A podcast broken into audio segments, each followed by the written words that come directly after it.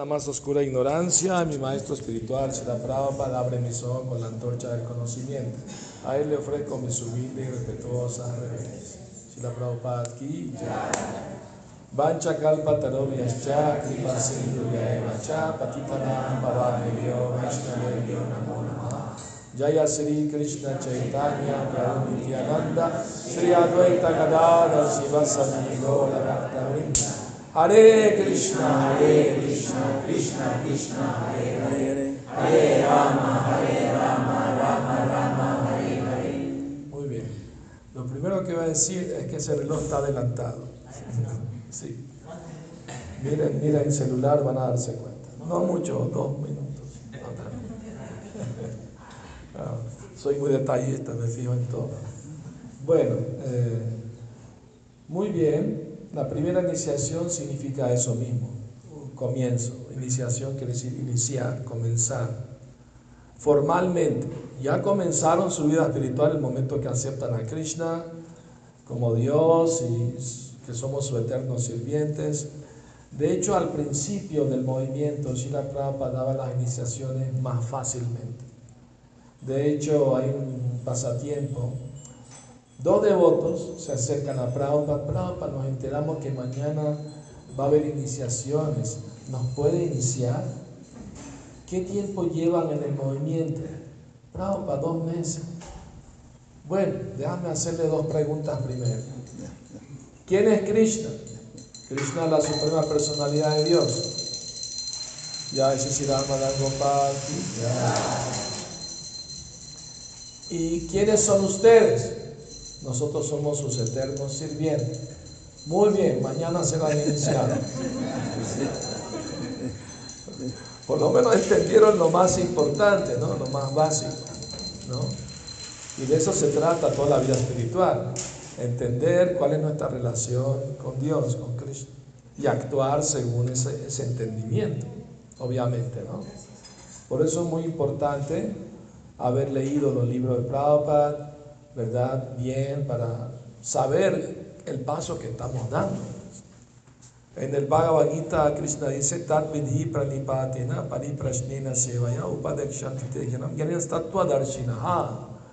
Tan solo trata de aprender la verdad acercándote a un maestro espiritual genuino. Ríndele servicio y hazle preguntas pertinentes, ya que el vidente de la verdad te puede revelar verdadero conocimiento. ¿no? ¿Y cuál es la revelación? Que todos somos partes de Krishna, que todos somos sus eternos sirvientes. ¿no? Esa es nuestra posición natural y original. Entonces de eso se trata todo el proceso de conciencia de Krishna. Revivir, despertar nuestro amor por Krishna. Y la iniciación significa el primer paso para lograr ese objetivo. ¿no? O sea, compromiso, como dijo muy bien Maharaj, es un compromiso. ¿ah? Es formalizar la relación. Ya existe la relación, es eterna, ¿ah? pero tenemos que formalizarla a través del sistema de Sri Guru Parampara, que Krishna y Srila Prabhupada nos trajeron ¿ah? y estamos tratando de seguir esa magnífica, maravillosa tradición ¿ah? tan milenaria, tan antigua, de la relación de Guru y discípulos. Entonces, eh, no se le debe hacer, hacer, no se le debe hacer preguntas absurdas a Shila Prabhupada. Digo a los gurus también. ¿no? Prabhupada una vez se quejó. Haga preguntas inteligentes. Porque a veces le preguntaban cualquier cosa. Entonces, bueno, eh, preguntas que ayuden a hacer el avance espiritual. Cómo mejorar nuestro servicio, nuestra conciencia, nuestra mentalidad. Entonces, eh, la primera iniciación se llama Harinam Diksha, iniciación en el santo nombre. De hecho, tradicionalmente no se hacía ceremonia de fuego para la primera iniciación. Prabhupada la introdujo en el occidente para que los occidentales lo tomaran más en serio la primera iniciación también. ¿no? En, otros grupos de, de, Vaishnava, la primera es la más fácil. ¿no? no hacen ceremonia de fuego ni prometen seguir cuatro principios, dice Ronda, no prometen, pero aquí sí, ni sí. insistimos en eso porque eso fue lo que Prabhupada nos enseñó. ¿no? Y nosotros somos seguidores de Sila Tenemos que seguir el sistema que él estableció. Y el sistema funciona porque él predicó la consecuencia por todo el planeta y, y, miles de personas pues, se volvieron sus discípulos. Prabhupada dijo, si yo no hubiera pedido seguir cuatro principios para ser mi discípulo, hubiera tenido millones, no miles. Entonces es muy importante eso, entender, no es una moda, ¿no? Me cambié el nombre, ahora tengo un nombre hindú, suena bonito. No, no, se, no se trata de eso, ¿no? ¿Ah? Eh, se trata del cambio de corazón. el, momento que uno, porque una vez sucedió un devoto tomó iniciación de Prabhupada, al día siguiente se fue, nunca más lo vieron.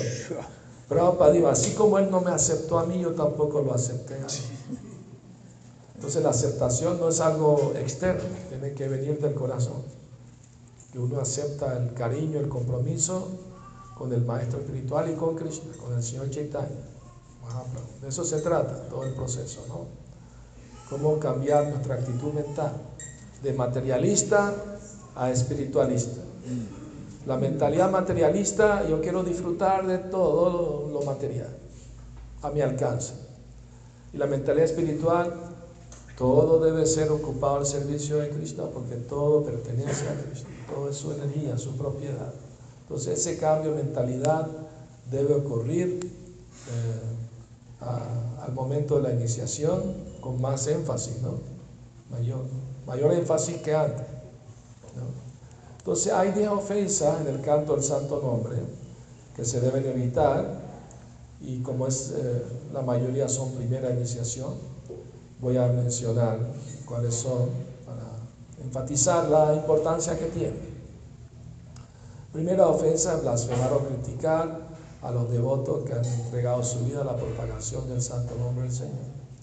O sea, todo, todo devoto, toda devota que está cantando el santo nombre y que, y que ayuda a otros a cantar también el santo nombre, eh, está propagando el santo nombre y por lo tanto no se le debe ofender ni criticar. Ahora bien, llamar a un ladrón ladrón no es una ofensa, Prabhupada. ¿Me explico? O sea, la ofensa es decir algo que no es verdad. O algo que no estás seguro si es verdad. Simplemente lo escuchaste de alguien y lo repites sin estar seguro si es verdad, eso es una ofensa. ¿Me explico? Ahora, si sabes que es verdad, verdad, bueno, pero también se debe decir con el espíritu de ayudar, de prevenir a otros, ¿no? de ayudar a la persona, no, no incurrir en el mismo error, o sea, con la actitud de ayudar, no con la actitud de aplastar para sentirme yo mejor, no. Me explico, a veces hay devotos que tienen esa actitud de querer sentirse mejor poniendo a los demás por debajo, porque cometieron algún error.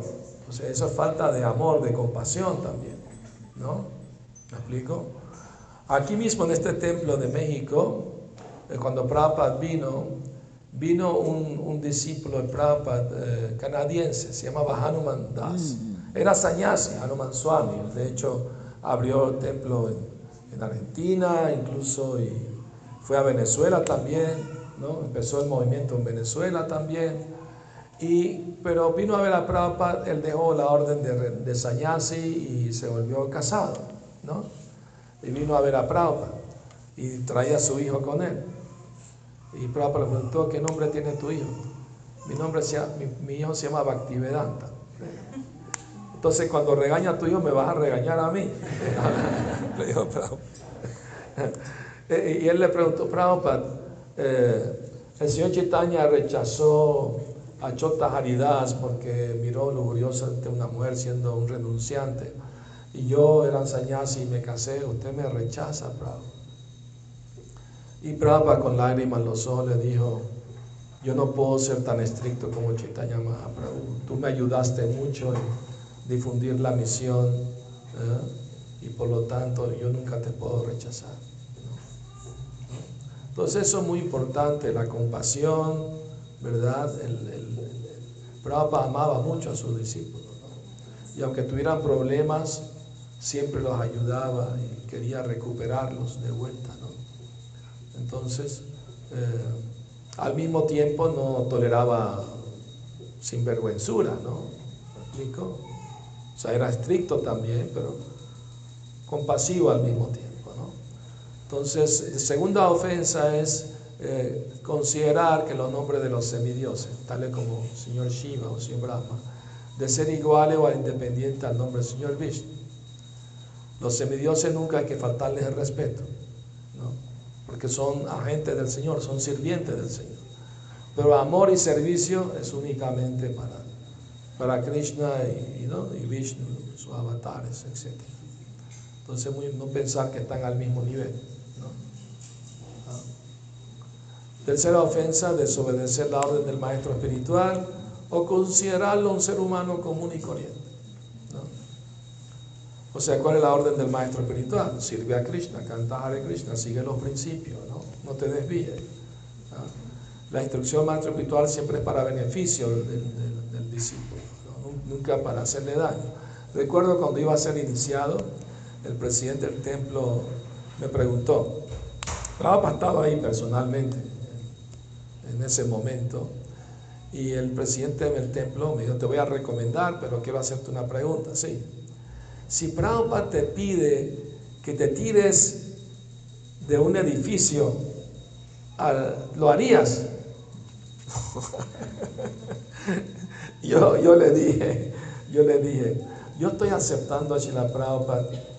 Por supuesto que lo haría, pero yo estoy aceptando a Prabhupada como mi maestro espiritual porque estoy totalmente seguro que nunca me va a pedir semejante locura.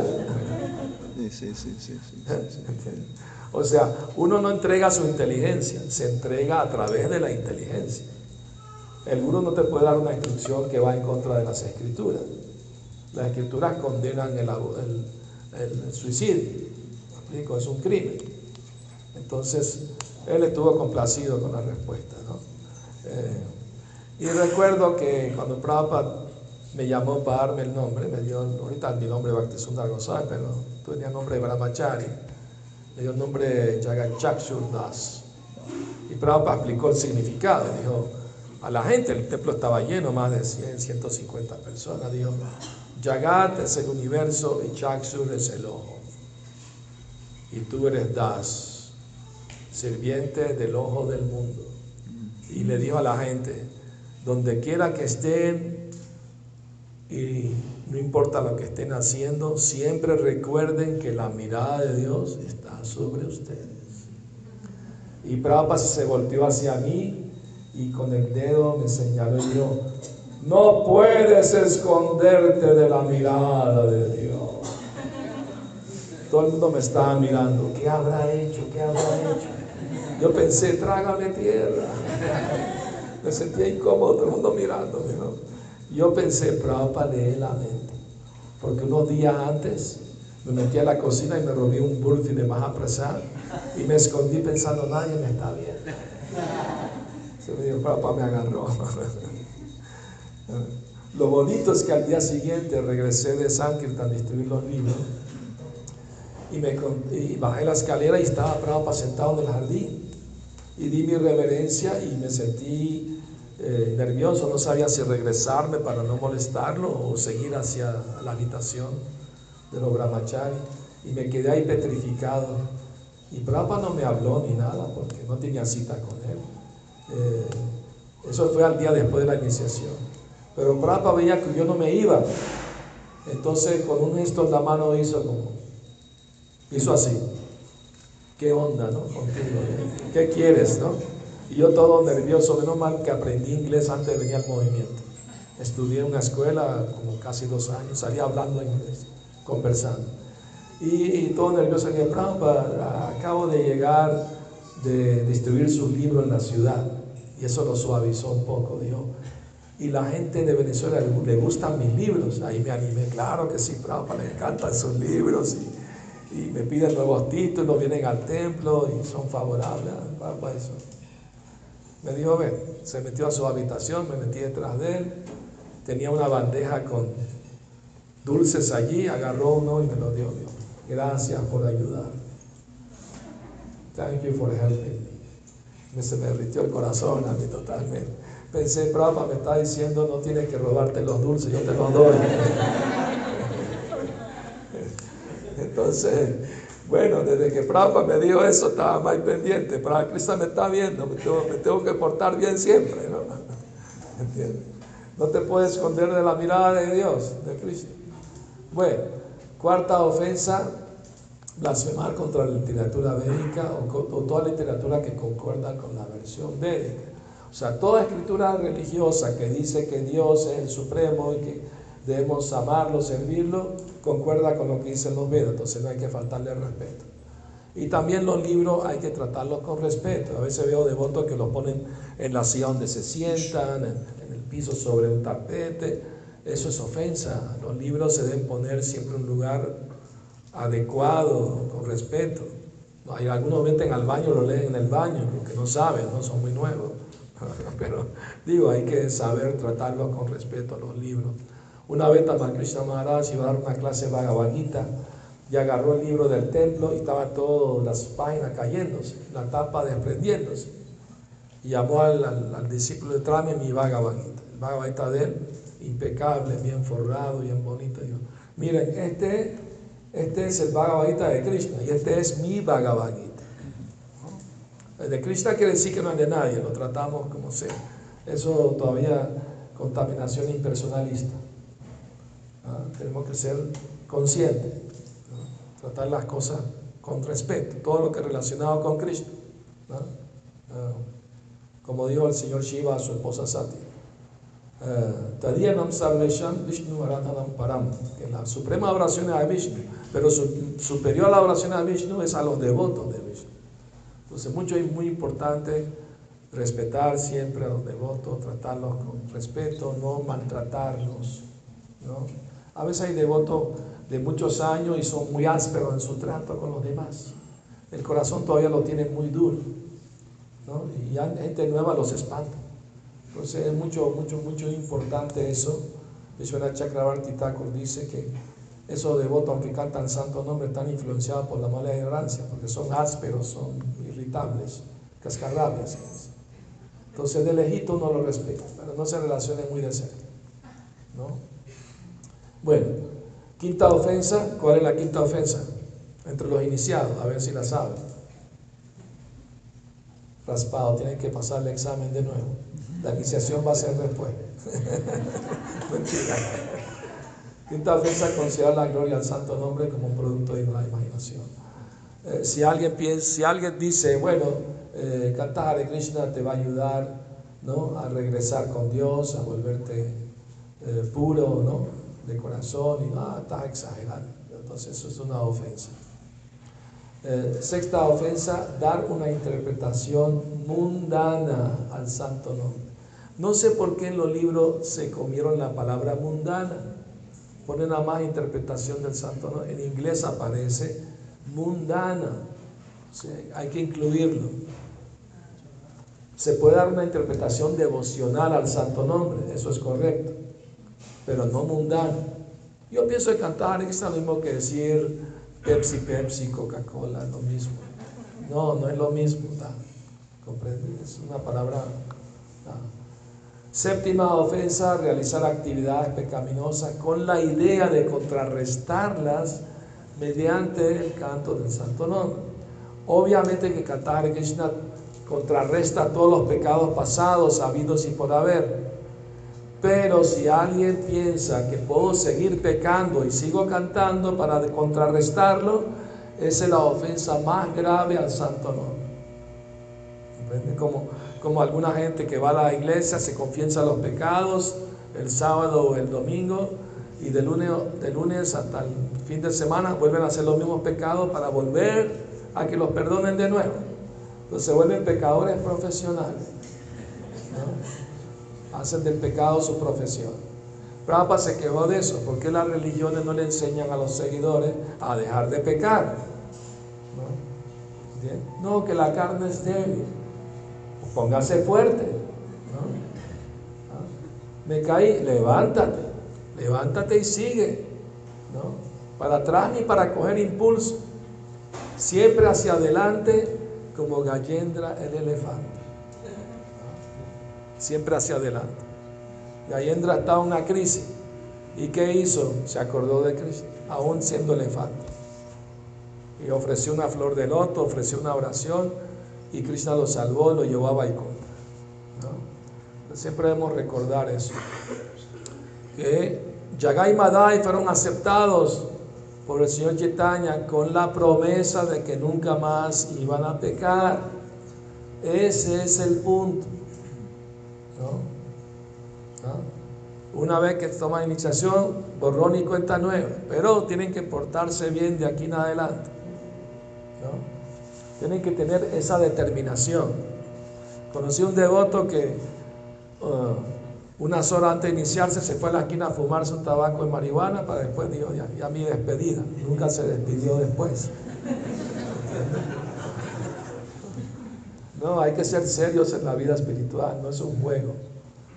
Estamos tratando nuestra vida eterna, nuestra felicidad eterna. Entonces hay que tomarlo bien en serio. Bien en serio. Muy importante. Octava ofensa, considerar que el canto del mantra de Krishna está al mismo nivel que las actividades piadosas materiales. ¿Ah? O sea, dar caridad a los pobres, abrir una escuela, abrir un hospital, ¿entiende? Darle medicina al, al enfermo. Son actividades piadosas buenas, pero son materiales. No se pueden comparar a servir a Dios cantando su santo nombre. Es a otro nivel. Pero mucha gente piensa que servir a Dios es darle de comida al pobre, está sirviendo a Dios. No, el pobre no es Dios. Le puede dar comida ofrecida a Dios, lo que hacemos nosotros. Le damos presa y eso está bien, lo estamos ayudando. ¿Verdad?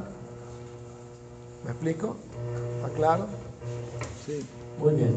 Shila Bhaktisiddhanta Saraswati Thakur dijo que el devoto que está en el, en el templo tocando la campana adorando a Krishna vale más que miles de trabajadores humanitarios, sociales, filántropos, porque una es para el cuerpo y la otra es para Dios, para el Espíritu Supremo. Entonces, no se puede comparar.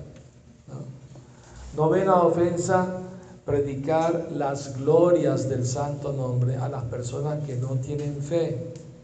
A todo el mundo lo invitamos a cantar Hare Krishna, ¿verdad? Salimos, invitamos a todo el mundo a cantar Hare Krishna pero hablarle de las glorias confidenciales es cuando tengan un poquito más de fe. Le voy a contar una anécdota sobre esta ofensa. Prabhupada estaba en Londres y un señor nuevo que venía nuevo vino a hablar con él. Y Prabhupada le estaba explicando la filosofía. Un discípulo estaba al lado e intervino en la, en la conversación y dijo, Señor, cante Hare Krishna, porque si canta Hare Krishna va a sentir éxtasis, ¿no? va a sentir eh, una emoción muy bonita, muy, muy, grande. Y el hombre lo miró incrédulo, era, era nuevo, o sea, no, entendía nada de qué me está hablando. Y cuando el hombre se fue, Prabhupada le dijo al discípulo, cometiste la novena ofensa.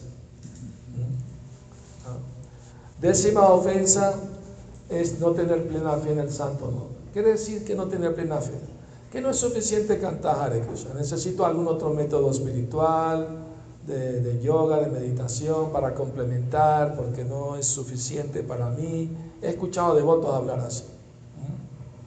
Entonces, eso es falta de fe en el santo nombre. Plena fe en el santo nombre quiere decir que no necesitas nada más para tu avance espiritual, aparte de cantar el santo nombre y seguir todas las reglas, ¿no? Por supuesto.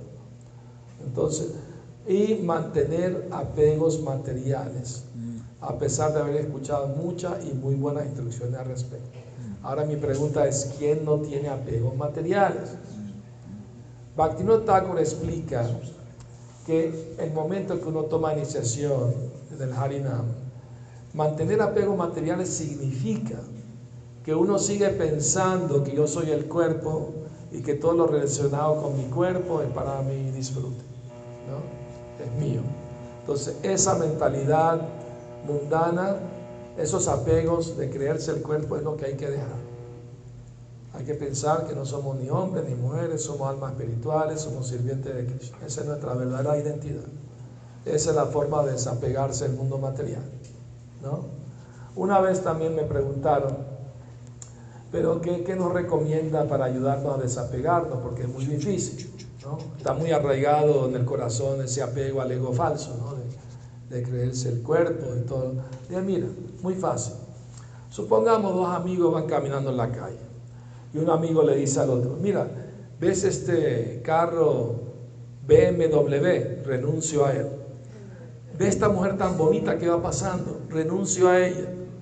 ¿Ve esta mansión que está ahí? Renuncio a ella. Claro, como claro que es fácil, como no es tuyo, es fácil de renunciar. es fácil renunciar a algo que no es tuyo. Pues. Eh, y así mismo, no, ¿cómo vamos a renunciar a algo que no es nuestro? O sea, todo el mundo material energía de Cristo. ¿A qué vamos a renunciar? Vamos a renunciar a la idea errónea, equivocada, que algo nos pertenece, cuando en realidad todo es propiedad de Cristo. De eso se trata. Porque renunciar a las cosas materiales no se puede. Prabhupada le dijo eso a una reportera que le hizo, hay que dejar todo lo material para hacer vos. No, ¿quién le dijo eso? Yo le estoy hablando, este micrófono es material, esta casa está hecha de ladrillo, es material. ¿Cómo vamos a dejar lo material? No es posible. Lo que se da es la mentalidad materialista de que yo soy el dueño de las cosas, cuando el verdadero propietario de Dios, Bueno, muy bien, gracias por escuchar acerca de las 10 ofensas. Y ahora vamos a continuar con la ceremonia, pero si tienen alguna duda, alguna pregunta, como Dios Maharaj, hablen ahora o callen para siempre. ¿Están dispuestos a aceptar al maestro espiritual como representante de Dios y seguir sus instrucciones? Quédense sentados. ¿no? Sí. A través de esas 10 ofensas que usted acaba de mencionar, como lo, como lo, lo comento, no, somos perfectos y, bueno, estamos a veces en modalidades distintas, ¿no? Ignorancia, pasión, bondad y a veces se mezcla todo, ¿no? Cuando llega a ocurrir esas ofensas o que llegamos a incurrir en ese error, ¿qué mentalidad tenemos que tener? Corregirnos. Errar es humano corregir es de sabios. Si tú te das cuenta que estás actuando mal, lo correcto es inmediatamente corregirte. No, esto no está bien. Tengo que hacer algo al respecto. No puedo seguir en ignorancia. No puedo seguir actuando en pasión. Tengo que mejorar. ¿No? ¿Me entiendes? O sea, uno tiene que ser, lo más importante para Dios la vida espiritual que es ser sincero, no ser hipócrita, no tener doble cara. ¿Entiende? Entonces uno tiene que ser honesto cometí un error, pero lo importante es levantarme y no volverlo a cometer.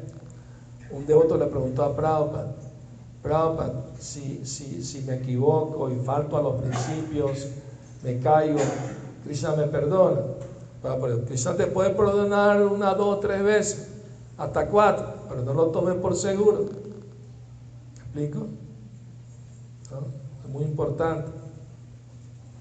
Entonces, eh, hay que tomarlo en serio, hay que hacer el esfuerzo. La vida espiritual significa sacrificio, ¿no? Pero Cristo te da, te recompensa con bienestar espiritual cuando cantas el santo nombre, cuando estás haciendo un servicio. Sientes una conexión bonita con Krishna, sientes una felicidad. Krishna te recompensa. Si, si un hombre muy rico, muy poderoso, tiene sirvientes y ve que no le falte nada para que lo sirvan bien, le da todo lo que necesita, ¿verdad? que hablar con Krishna el Supremo. Te va a dar la felicidad que necesitas espiritual para que no busques la supuesta felicidad material, que, es una ilusión, es temporal, no es, no es permanente, es, ¿no? es imaginación de la mente.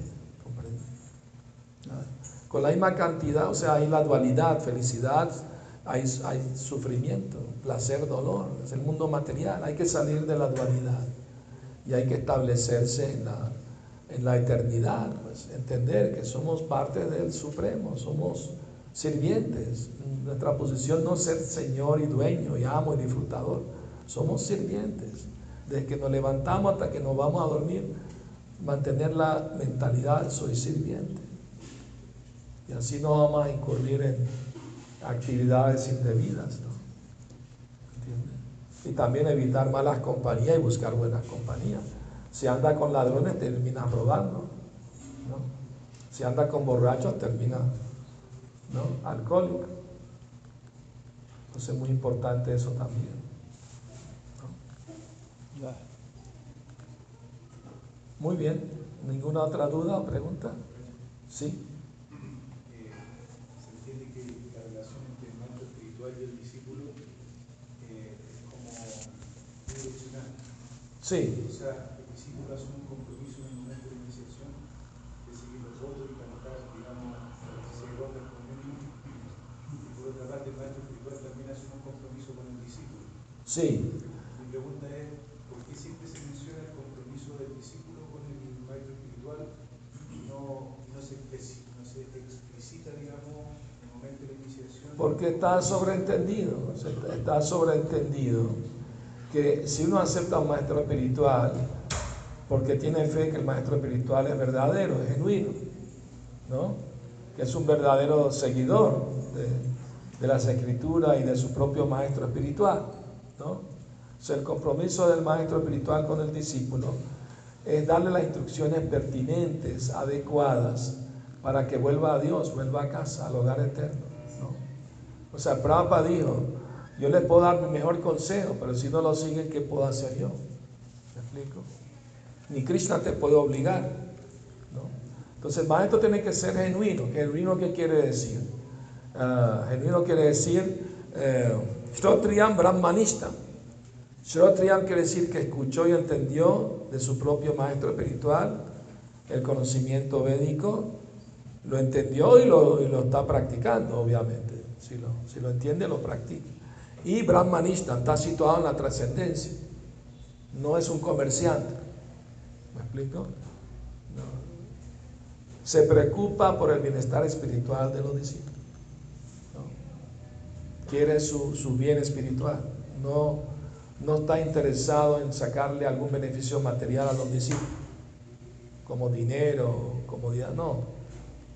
Quiere darle la oportunidad de regresar a Dios. Cuando un gurú ve que el discípulo está avanzando espiritualmente, eso lo hace muy feliz.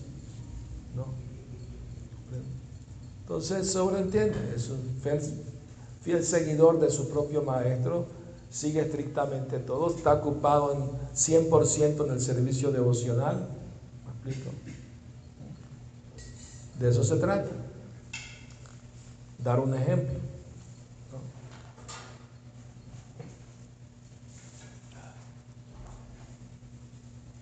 A veces los discípulos tienen la errónea idea que el gurú tiene que resolverle todos sus problemas materiales también, ¿no?